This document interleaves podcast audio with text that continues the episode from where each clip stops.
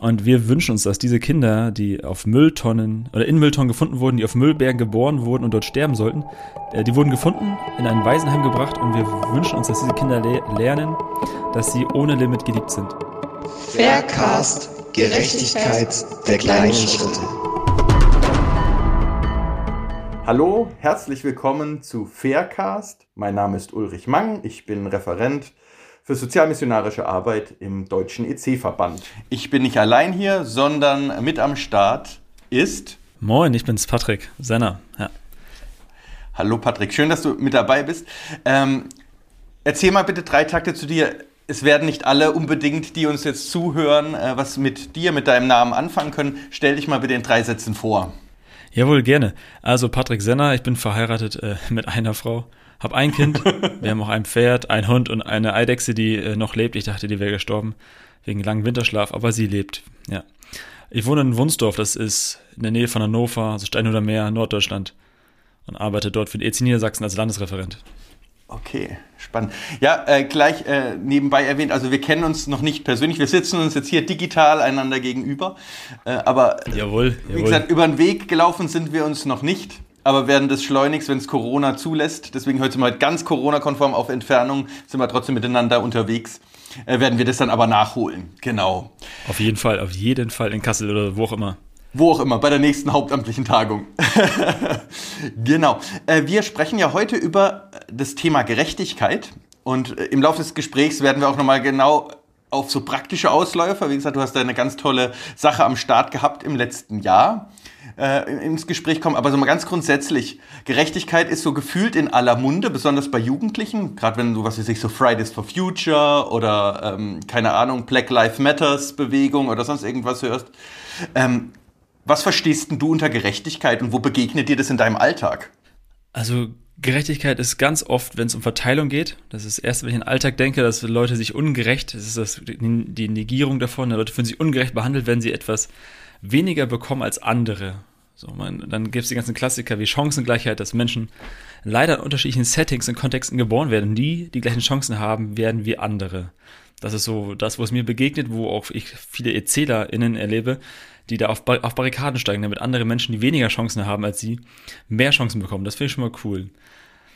Ansonsten gibt es natürlich so klassische Zitate, die ich aber auch wie sexy finde, wenn es um Gerechtigkeit geht. Und was findest du besonders sexy? äh, von Fulbert Stefensky. Ja. Äh, der sagt, äh, Gerechtigkeit ist strukturell gedachte Liebe. Also ich kann Liebe haben für, für viele Flüchtlinge oder Geflüchtete, äh, aber das, die Liebe allein hilft ihnen nicht. Und dadurch, dass ich anfange, mich zu engagieren und meine Liebe irgendwie äh, strukturell im Bahn leite und dann Organisationen unterstütze oder wie auch immer, nicht nur finanziell, sondern auch mit Tatkraft, wird auf einmal meine Liebe irgendwie gebündelt und wird sichtbar dadurch, dass ich mich äh, für andere Menschen einsetze. Das finde ich äh, sehr attraktiv. Okay. So. okay. Und, und mal also aus dem Nähkästchen geplaudert. Wir kommen yeah. bei äh, Familie Senner zu Hause mit ihrem, was war's, Pferd, Hund, Eidechse. yes, kommen wir, ist alles am Start. Und Kind, sorry, und Kind, kommen wir rein. Ähm, wo hat das Thema Gerechtigkeit bei euch in eurem familiären Kontext ah. Platz so? Ah, witzig. äh, von mir, ja, mir sind ein, zwei Sachen eingefallen, die ich, äh, ich weiß nicht, ob ich sie erzählen werde. Mal gucken, aber ein, zwei andere kann ich auf jeden Fall erzählen.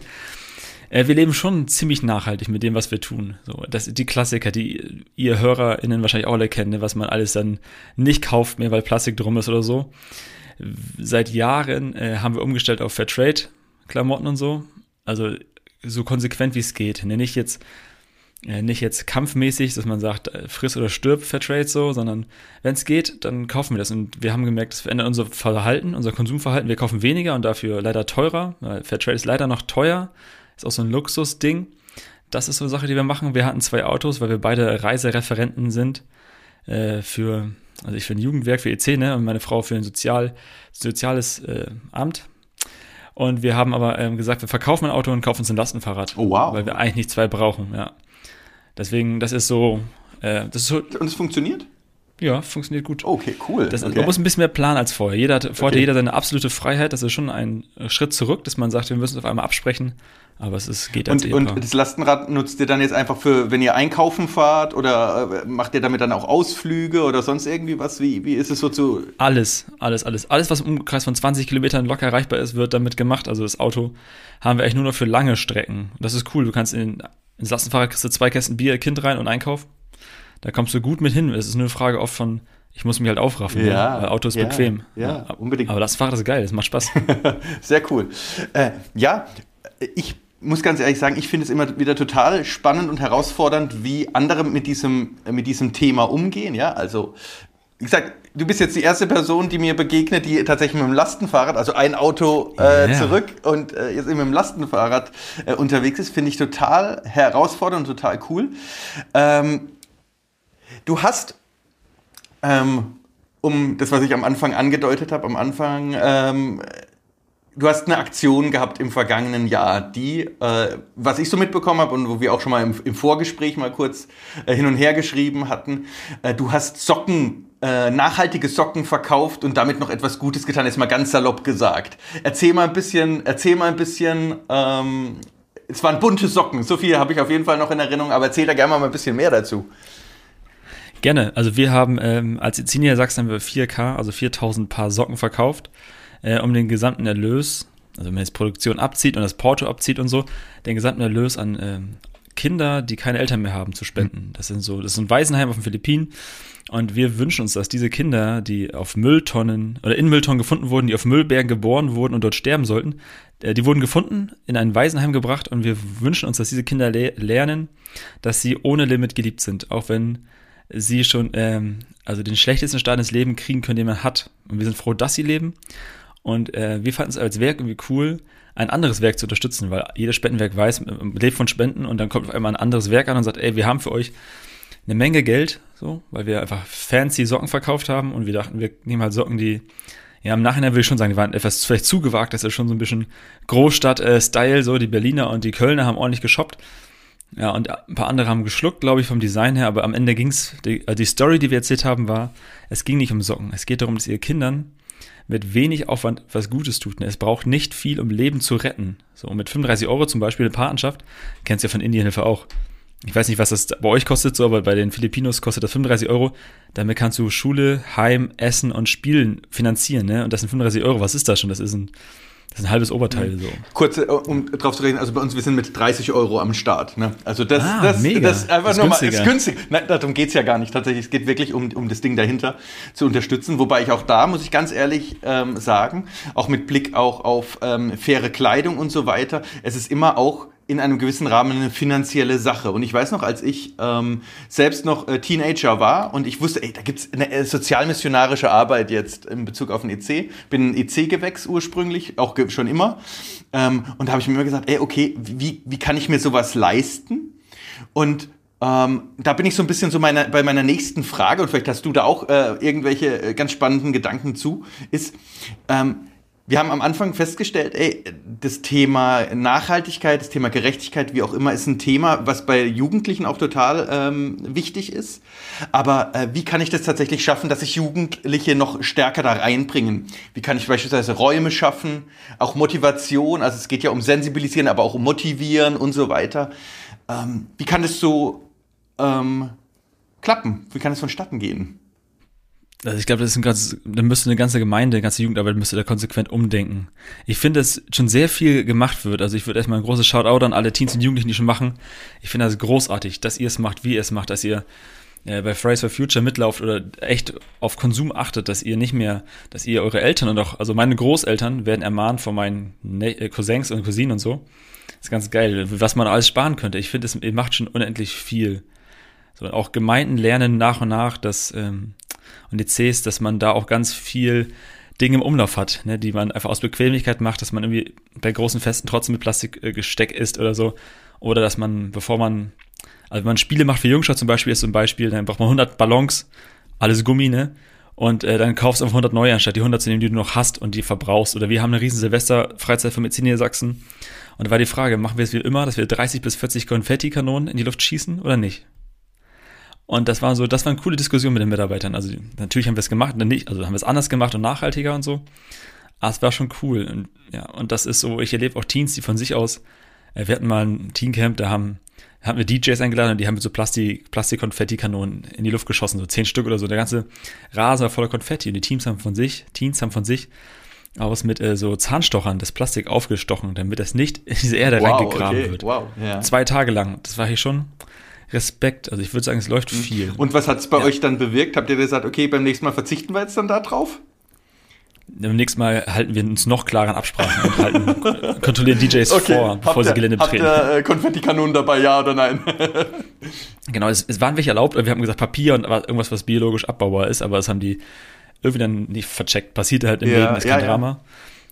Ich würde sonst sagen, also ich glaube, Teens und Jugendliche brauchen gute Vorbilder. Das ist das, was ich bei Insta und TikTok mache dass wir versuchen, ganz viele, also unsere ECs mit guten Vorbildern zu connecten, so Role Models, dass man merkt, ja, die machen das auch und natürlich ist Nachhaltigkeit, heißt, ich verzichte auf Luxus. Deswegen war es für mich wichtig, wichtig auch, ähm, Philippinen irgendwie präsent zu machen und du mit Indien hilfen, ne, dass Leute merken, wenn wir hier was in den Müll schmeißen, dann landet der Müll am Ende bei denen und die kippen den ins Meer oder wenn auch immer, verbrennen den so. Das ist so, und ich glaube, es hilft immer wieder neue Dinge sichtbar zu machen und nicht immer mit der Moralkeule zu kommen, zu sagen, ihr Bösen, ihr dürft nicht, sondern äh, ich glaube, viele Sicht Dinge sichtbar machen so und mit ihnen thematisieren und durch das Internet hast du alle Zugänge zu allen Sachen und kannst das geil mit ihnen machen. Mhm. So, ja, so finde so find ich das. Mhm. Und ähm, wie steht es so, äh, die Verbindung? Also oftmals wird doch, also wenn man bei den Älteren guckt, ja, also bei den vermeintlich Erwachsenen.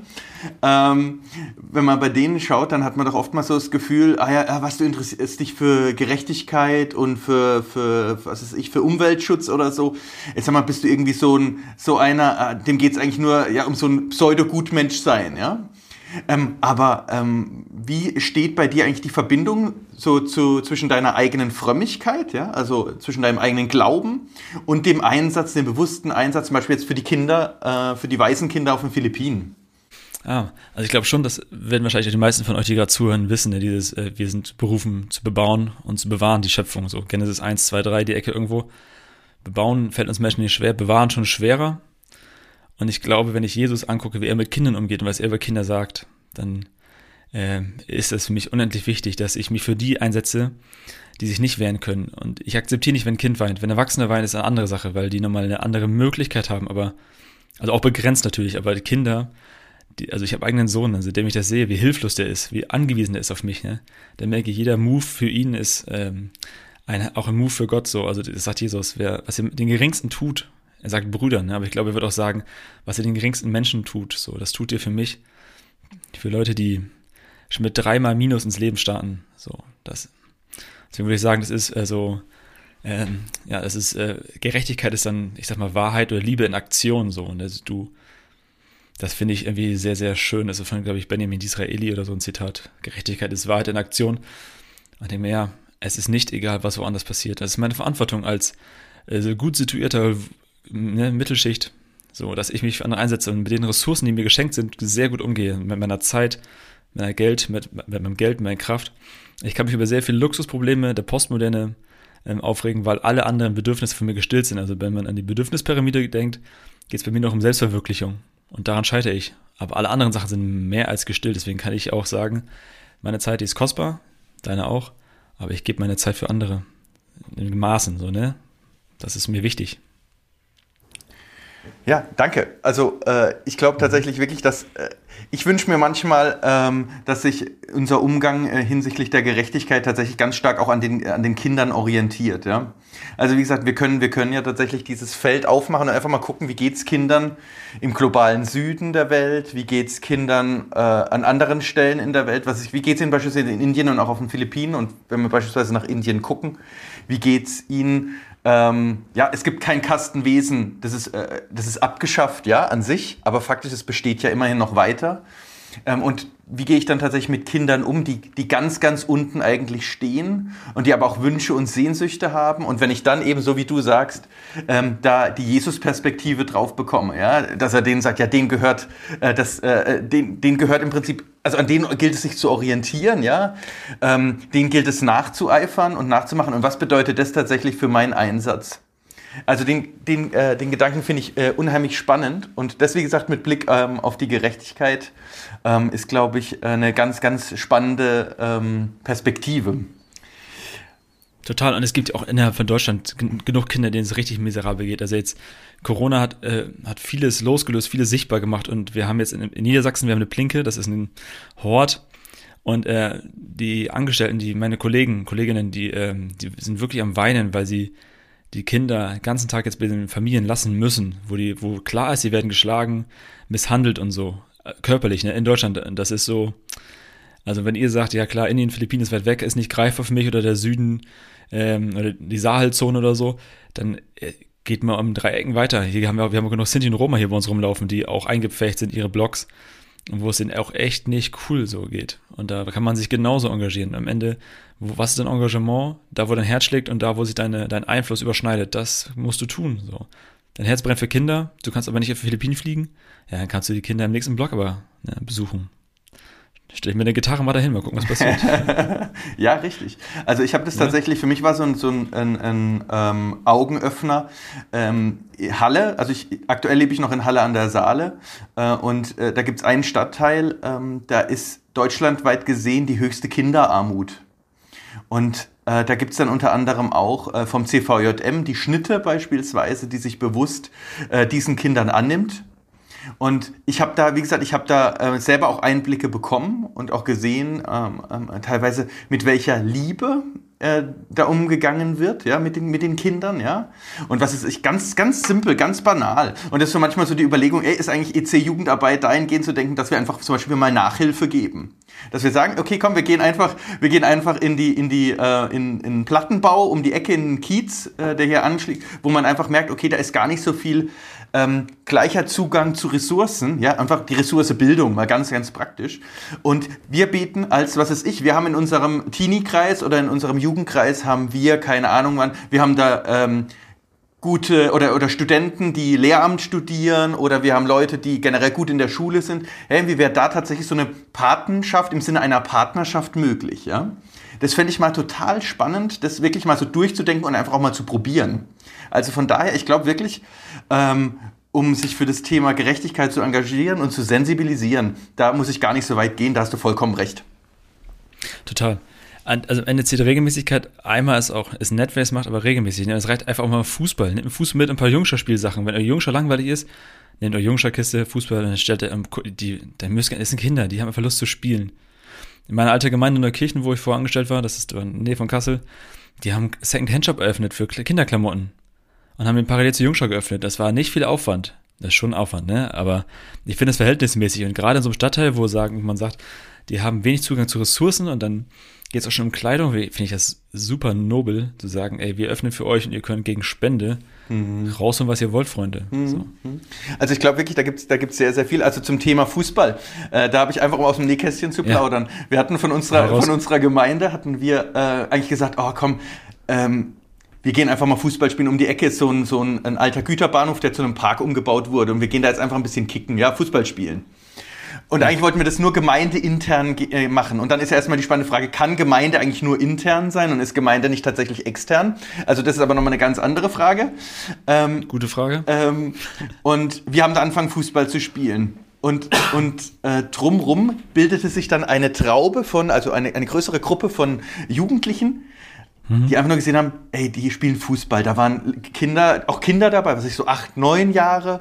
Da waren dann aber auch schon Teenager dabei und die haben, du hast gemerkt, ey, die haben Bock, die kamen auch um die Ecke. Da ist auch wieder ein bisschen so ein Problembereich gewesen, also den alle immer zu einem Problembereich gemacht haben. Ich habe dann aus der Begegnung ja, mit, den, mit mhm. den Jugendlichen gemerkt, ey, das ist tatsächlich, wenn man sich aufeinander zubewegt und Offenheit äh, einfach zeigt, äh, ist es bei weitem ganz, ganz anders. Wir haben dann angefangen, Fußball zu spielen. Inzwischen, ich bin da draußen, ich, ich schaffe das gerade zeitlich nicht mehr, aber diese, klar, jetzt Corona, aber in äh, Nicht-Corona-Zeiten haben die sich ein bis zweimal die Woche zum Fußballspielen getroffen. Da waren dabei, cool. da waren dabei ähm, ganz klassisch unsere Gemeindeleute äh, so, aber da waren dann eben auch ähm, äh, Rumänen, da waren aber auch Leute aus Zimbabwe dabei und so weiter. Also ein, ein bunt gemischter Haufen war das. Und man hat zusammen Fußball gespielt. Und die Gruppe wurde tatsächlich immer größer und ich glaube, das ist es tatsächlich, auch in dem Bereich zu zeigen, ey, okay, zwischen dir und mir besteht da kein Unterschied. So, und lasst uns ja. da was zusammen angehen. Ja. Ja, Fußball ist eine Sprache, die spricht jeder. Genau, Fußball ist eine Sprache, die spricht ja. jeder. Absolut. Unbedingt. Ähm, du bist ja, wir, wir hatten vorhin, ähm, ähm, glaube ich, mal kurz erwähnt, du bist ja auch ähm, auf, auf Instagram äh, aktiv und sehr unterwegs, hast du deine, deine Sockenaktion ähm, auch, auch gut promoted. Ja, lief, nur, eigentlich lief, lief die nur darüber. Ja, ja echt? Ah, okay, die lief mhm. nur darüber. Okay. Es waren ein paar E-Mails, die ich noch geschrieben habe, aber eigentlich lief alles nur über Insta. Wow, okay, stark. Ähm, wie generell, also ich weiß, da gibt es schon einige, die sich von Influencern und so weiter, äh, die sich da auch schon äh, positionieren und stark sich auch für Gerechtigkeit positionieren. Ähm, was würdest du dir dahingehend noch mehr wünschen? Sagst du, ey, das ist eigentlich wichtig, dass wir da viel, noch viel, viel mehr Kante zeigen? Oder würdest du sagen, nee, das ist eigentlich ausreichend oder so?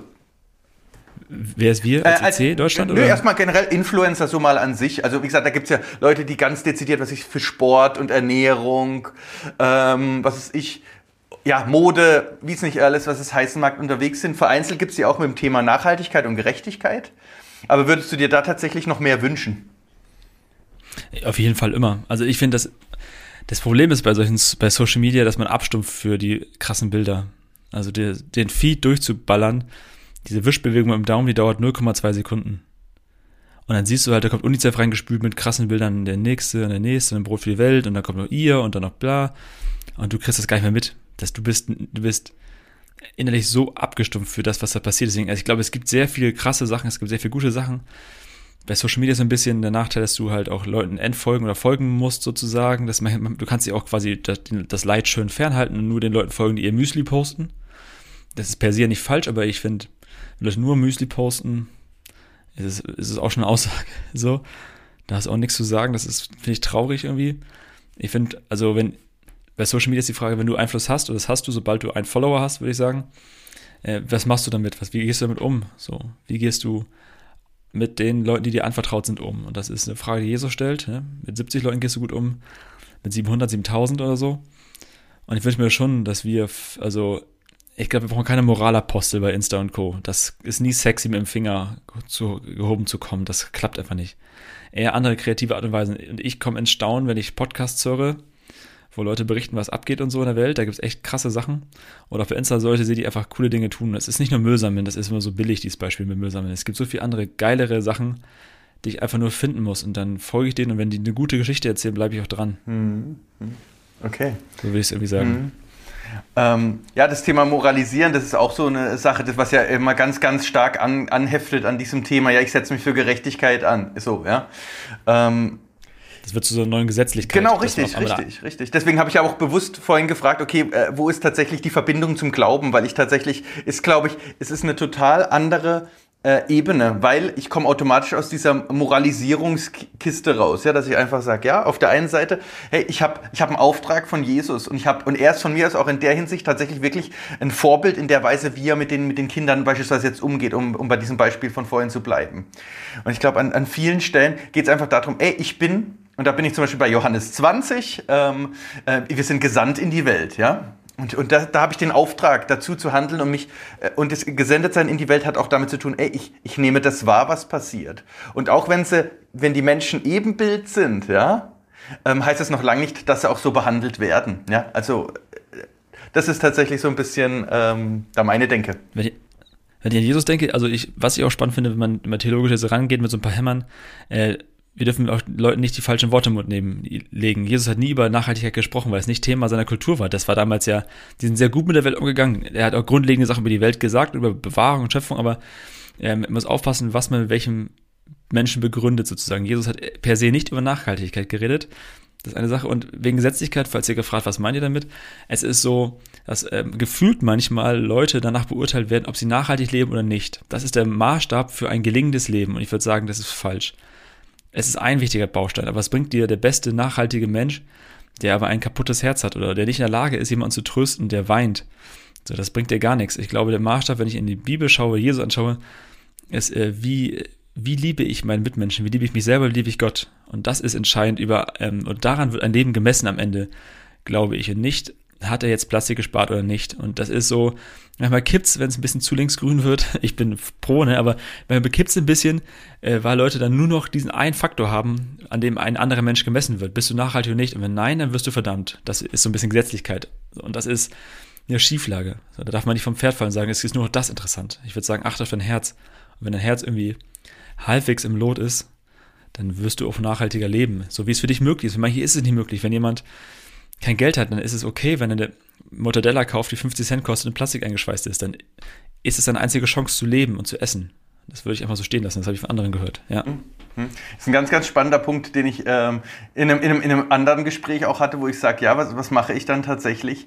Äh, ich würde gerne, aber ich kann nicht, weil mir tatsächlich das Geld dazu fehlt. Ja? Also ich, ich glaube, und du hattest es am Anfang mal so in einem kleinen Seitenhieb, hattest du es ähm, ähm, angemerkt, dass es tatsächlich wirklich so eine intellektuellen Diskussion, also von, von höher gebildeten Menschen ist. Ähm, aber ich, ja, eben, wir können es uns leisten. Und ich glaube, das ist tatsächlich aber auch eine Frage an der Art und Weise, wie wir tatsächlich über das Thema auch sprechen, weißt du? Und da finde ich das tatsächlich, es nimmt auch Druck aus dem Kessel, um es mal im Bilde zu sprechen, wenn ich einfach sage, ja, wenn das halt nicht geht. Und da sind wir tatsächlich auch beim Untertitel dieses Podcast-Formates Gerechtigkeit der kleinen Schritte. Ha, siehst du, so, so. Geht es tatsächlich um kleine Schritte. Und wenn halt bestimmte Dinge nicht gehen, gehen sie tatsächlich nicht. Und das verbissen zu sehen, ist, glaube ich, da einfach auch eine, ähm, eine ganz wichtige, ein ganz wichtiger Aspekt. Total. Wenn man aus dem Nähkästchen plaudert, so ein Lastenfahrrad, ne? Äh, das kostet 4.500 Euro. Und das ist eine günstige Variante. Das ist so der Polo unter den Lastenfahrrädern. Das ist nicht, kann sich nicht jeder leisten. Also unser, wir haben einen Toyota Jahres verkauft, für den haben wir weniger bekommen. Also es ist manchmal günstiger, ein Auto anzuschaffen. Und wenn Familien einfach nichts haben an Geld, und wir dürfen nicht nur an, den deutschen Mittelschicht, Mittelschicht denken, sondern es gibt auch prekäre Milieus und alles, der ist einfach kein Geld da, fertig. Und man kann natürlich auch sagen, ja, also es gibt immer kleine Schritte, dass man sagen kann beim Einkaufen, lass die Plastiktüte weg, das können die alles natürlich machen. Aber es ist nicht, vielleicht nicht deren Prio A. Die müssen erstmal den Tag überleben und die Kinder haben Angst, weil sie nach Hause kommen und die Eltern müssen irgendwie drei Kinder bändigen, die vielleicht zu viel Energie haben. Also und Probleme mit der Sprache haben, was auch immer. Das ist so, ich glaube, man muss Geschichten verstehen, dann wird man barmherziger mit Menschen und urteilt nicht nach, bist du nachhaltig oder nicht. Hast du dann 105, also ich habe mir auch Fairtrade hier angekauft, ne? Dann bist du bei 250 Euro. Wenn die ja reduziert sind, eine Jacke, ne? Das ist, davon leben andere einen halben Monat von so Geld. richtig. Also ganz ehrlich. Ja. Äh, Da sind wir gerade bei einem ganz äh, wichtigen Thema. Wie gesagt, was ich schon angedeutet habe, auch mit, mit Blick auf den Untertitel dieses Podcasts. Ähm, die Frage danach, wie gehst du, also das hat ja immer, wenn ich sage, ich setze mich für Gerechtigkeit ein oder ich möchte das tun, hat es A mit einem ganz, ganz großen Ideal zu tun, so, ja, was ich, was ich gerne machen möchte und wo ich auch zu herausgefordert werde. Aber also ich kann aus meinem eigenen Alltag berichten, ich falle regelmäßig auf die Schnauze, um es mal salopp zu sagen, ja. Ähm, wie, wie gehst du mit Rückschlägen um? Sagst du auf, aufstehen, Krone richten, weiterlaufen oder, oder, oder, oder wie gehst du damit um? Schon so ein bisschen. Okay. Also auch selber beim Her also sich selbst lieben. Ne, es, es gibt ja auch eine falsche Form, von Selbstgerechtigkeit. Also ich glaube, ich lerne immer mehr mit mir selber barmherzig zu werden, wenn es mir manchmal nicht gut geht, weil ich nur zwei Stunden geschlafen habe in der Nacht. Weil unser Sohn hat irgendwie, ne, ich kann nicht schlafen wegen Sorgen und dann wacht unser Sohn ab drei oder vier auf, dann geht's dir richtig mies und dann kann ich, dann lerne ich am nächsten Tag mit mir selber barmherziger umzugehen und sagen, ja, dann kannst du nicht auf alles achten. Dann wird halt außerdem immer zu viel was weggeschmissen. Dann wirst du beim Einkaufen nicht so einkaufen, wie würdest du einkaufen, wenn du fit bist und so. Also ich glaube eher so, das ist Step by Step immer wieder. Manche Sachen vergesse ich auch. Manchmal sitze ich ja abends auch und bestell was im Internet, obwohl ich mir eigentlich nichts mehr kaufen wollte. So, ne, mein Jahr ohne Kaufen leben und so, die ganzen Klassiker, die man also durchspielt. Manchmal ist einfach dann die eigene Versuchung stärker als der, das, was man sich vornimmt. Also ich finde, das ist okay. Step für Step. Das ist genau wie auf Fridays for Future, wenn die da zu Meckes rennen. So. Ist inkonsequent, aber ich würde sagen, das ist trotzdem, macht's trotzdem weiter. Also ich feiere das, dass ihr es gemacht habt, fertig. Und danach, man kann nicht alles perfekt machen. Wir sind auch nur Menschen, auch nur ganz kleine Menschen. Also, ja. Äh, unbedingt. Ich glaube ich glaub tatsächlich, äh, darum geht's. Also es hat tatsächlich, Umgang mit Scheitern hat wirklich mit, mit einer ganz großen Eigenliebe, und du hast vorhin ja auch den Bibelvers eben aus Matthäus Evangelium angedeutet, in dem es heißt, dass man Gott lieben soll, seinen Nächsten wie sich selbst. Und ich glaube tatsächlich der Einsatz, der Einsatz für ähm, äh, den anderen, für den Nächsten und da auch beispielsweise tatsächlich dem Einsatz für die restliche Schöpfung. Ich habe heute äh, in einem anderen Podcastgespräch haben wir auch ganz bewusst über 1. Mose 1 gesprochen, ähm, wo es um die Statthalterschaft, also den den gottgemäßen und gottgewollten Umfang mit der Schöp äh, Umgang, pardon, Umgang mit der Schöpfung ähm, geht. Ich glaube tatsächlich, das kann ich alles nur tun, wenn ich auch in eine gewisse Weise A, ein, ein, ein positives Bild von mir selbst habe. Ja? Also äh, mich annehmen kann auch in einer gewissen Weise, wie ich bin.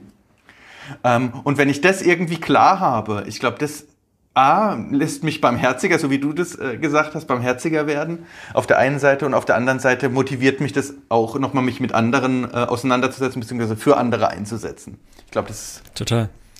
Und das ist ja sich selbst annehmen, ist nicht einfach, das ist eine Lebensaufgabe so. Und dann sich selbst annehmen heißt auch, ich muss meine Situation annehmen, ich muss meine Familie annehmen. Also äh, dadurch, also diese Welt setzt uns Grenzen, in dem, wie du, wo du reingeboren wirst, wie du geboren wirst, wie du konstituiert bist als Mensch, welche Veranlagung du hast, was für Gaben und welche unreifen Anteile du auch mitbringst. Und das musst du irgendwie, ich glaube, dass, äh, also man kann sich nur selbst erkennen, wenn man Gott erkennt. So ein Spruch. So, von, ich glaube, von Calvin ist das also. Das finde ich so sehr, sehr schön. Also ich, wenn ich mich aus Gottes Perspektive sehen lerne, kann ich mich auch lieben lernen. So mit dem, was zu mir gehört. Und das, na klar, ich wünsche, wir gehen mit jemand anders, aber das geht einfach manchmal nicht. Mhm. Und ich glaube, äh, und ich glaube, die, die Grundbotschaft, die Gott damit äh, im Blick auf uns Menschen hat, ist die, du bist wertvoll. Und ich glaube, das ist tatsächlich für mich einer der, der größten Punkte, weswegen ich mich da ähm, auch einsetze tatsächlich oder einsetzen möchte für mehr Gerechtigkeit. Tatsächlich dieses Wissen, ey, ich möchte davon weiter erzählen. Ah, das ist mal mit Blick nur auf die Menschen gesehen, ja? Und nicht jetzt auf die restliche Schöpfung oder so, sondern einfach diese, diese Botschaft Gottes gilt, ey, du bist wertvoll für mich. Und ich glaube, das, das ist eine Botschaft, die ist auf der einen Seite relativ simpel, wenn man es so will, ja, die ist relativ easy, aber die erstmal zu verstehen und dann auch ins Herz rutschen zu lassen, das ist die Herausforderung. Und, und ähm, ja, genau, also von daher, das ist tatsächlich ein Prozess, so wie du es am Anfang gesagt hast, äh, den man ein ganzes Leben lang macht oder durchgeht. Ja, ist richtig. Wenn es um Konsum geht, ich, das, was, ich fand das von Johannes Hartl genial, das hat er bei irgendeiner Konferenz gesagt. Äh, wir, also es ging um die Ökologie des Herzens wir merken jetzt langsam 2020, 2021, dass unsere Welt Grenzen hat, wir die Grenzen respektieren müssen, sonst geht die Welt zugrunde. Und er sagte, dein Herz hat genauso Grenzen. Aber wir tun so in unserer Welt, als hätten wir keine Grenzen im Herzen und das macht unser Herz kaputt mit dem, was wir konsumieren, was wir uns antun, was wir uns reinziehen, was wir uns aussetzen. Und ich finde das äh, wichtig zu hören, dass wir einen Gott haben, der hat auch unser Herz irgendwie mit Grenzen versehen sozusagen, wo ich äh, echt ins, äh, ins Defizit rutsche, mir selber Dinge antue oder so. Deswegen schaut auch an euch, achtet auf euer Herz. Und dann kommt Nachhaltigkeit von sich aus. Irgendwann. Ich bin ähm, so bei so einer grundsätzlichen, und vielleicht hast du da einen Tipp, darum geht es jetzt auch so ein bisschen, so gegen Ende unseres Gesprächs. Ähm, gib uns mal so deinen persönlichen Geheimtipp wir haben jetzt ganz viel über Gerechtigkeit, wir haben über ein Lastenfahrrad gesprochen, wir haben über, über eure, eure Eidechse gesprochen, wir haben über, über den Blick Gottes auf äh, die Menschen gesprochen und über eine Ökologie des Herzens jetzt zum Schluss. Jetzt wird äh, am Ende jemand sagen, ja, jetzt dann sagt mir doch mal, irgendwie finde ich das spannend, aber es gibt so viele Angebote und ich brauche nur mal den Begriff Gerechtigkeit zu googeln beispielsweise. Ähm, und da gibt es mir tausende von Angeboten. Wie finde ich tatsächlich mein Herzensthema und wie kann ich den ersten kleinen Schritt gehen? Welchen Tipp hast du? Ich glaube, dein Herzensthema, das kannst nur du nur selber herausfinden. Das ist ja dein Herzensthema, mhm. nicht meins. Ja, und wie, wie, wie findest du, wie hast du dein Herzensthema herausgefunden? Indem ich Menschen vor Ort gesehen habe. Ich bin auf die Philippinen geflogen, eigentlich um Urlaub zu machen, ne, so richtig Touri-mäßig. Und habe dann, äh, weil mein Cousin da ein Jahr war, habe ich dort äh, drei Tage mit ihm in so einem Slum geschlafen. Und das hat mich verändert, nachhaltig. Das war vor zwei Jahren und trotzdem habe ich jetzt später so eine Aktion noch zum Beispiel gemacht. Ich glaube, wir müssen, äh, wir dürfen uns vor diesem Leid nicht äh, verstecken so und dann überlegen, wie kann ich mein Herz mit Gottes Herz synchronisieren? Also zu überlegen, wo steckt denn Gottes Herz wirklich höher? Und wo ist Gottes Herz auch echt entspannt, weil er sagt, ja, Patrick, toll, dass du über TikTok durchstarten willst, aber es ist nicht so wichtig wie, ne, und so weiter. Und zu merken, ja, das geht nur, wenn ich quasi in Connection mit Gott bin und ich würde sagen mit anderen Menschen. Ich glaube, gerecht ist man nie alleine. Also Gerechtigkeit hat etwas zu tun, was viele betrifft. Ich würde sagen, such den Mitstreiter und hör mal auf dein, hör auf dich, guck rein, wo dein Herz höher schlägt. Und es kann auch ein Zeichen sein, dass Gottes Herz auch höher schlägt, wenn es um Kinder geht, die benachteiligt sind. Und du vielleicht nicht nach Afrika oder auf die Philippinen fliegen kannst, würde ich sagen, gut, dann ist dein Herzschlag Kind, ne, für Kinder oder für was auch immer, oder für Geflüchtete oder für, frag mich nicht. Und dann guck, wo du Einfluss hast. Das kann über Social Media sein, es kann sein, dass du derjenige bist, der ähm, Kontakt zu Leuten hat, die Geld haben. Das ist wichtig, ne? Wer sind denn die Entscheider? Wer kann denn Geld locker machen für Socken oder für andere krasse Projekte? Oder du bist die Person, die Gitarre und Fußball hat, dann such dir drei Freunde und dann gehst du schön ins Viertel und machst dann was. So, also wo ist dein Einfluss und wo ist deine Leidenschaft und wo sich das überschneidet, das ist deine Aufgabe. So, das mache ich äh, so gut es geht. Ja, dann äh, machen wir hier jetzt mal einen Cut. Ich danke dir äh, für die Zeit. Ja, gerne. Für deine, äh, für deine Perspektiven auf dieses total spannende Thema, wo man noch unheimlich viel weiter zu sagen könnte. Ja, ewig. Ewig. Bis zum nächsten Mal. Danke. Auf Wiedersehen. Faircast. Gerechtigkeit der kleinen Schritte.